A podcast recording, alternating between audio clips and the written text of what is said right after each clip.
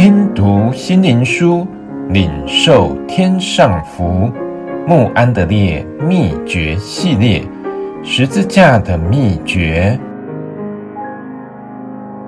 第十九日，向律法死。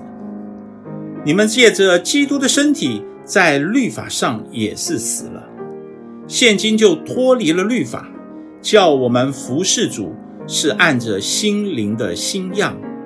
罗马书七章四节六节，信徒不仅向罪死，也向律法死。这个较深的真理，给我们虽然努力，但仍失败的生命，开了一条领受圣灵能力的道路。为此，你将留地位给圣灵。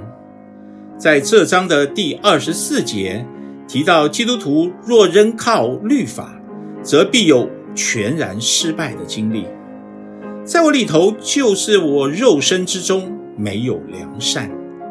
一旦发现罪的律完全战胜自己的努力，将它掳去，被迫说：“我真是苦啊！谁能救我脱离这取死的身体？”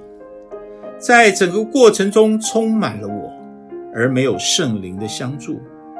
唯有当他彻底绝望呼叫后，认清绝不可再住在律法下，乃要受圣灵的管制，就能说出八章一节二节的话。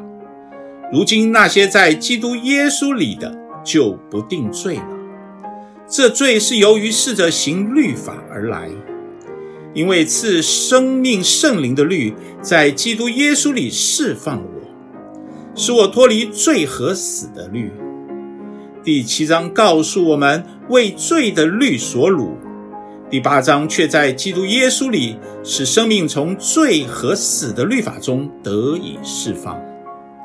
以前我们也以谨守律法，靠自己效法主的样式，但却失败。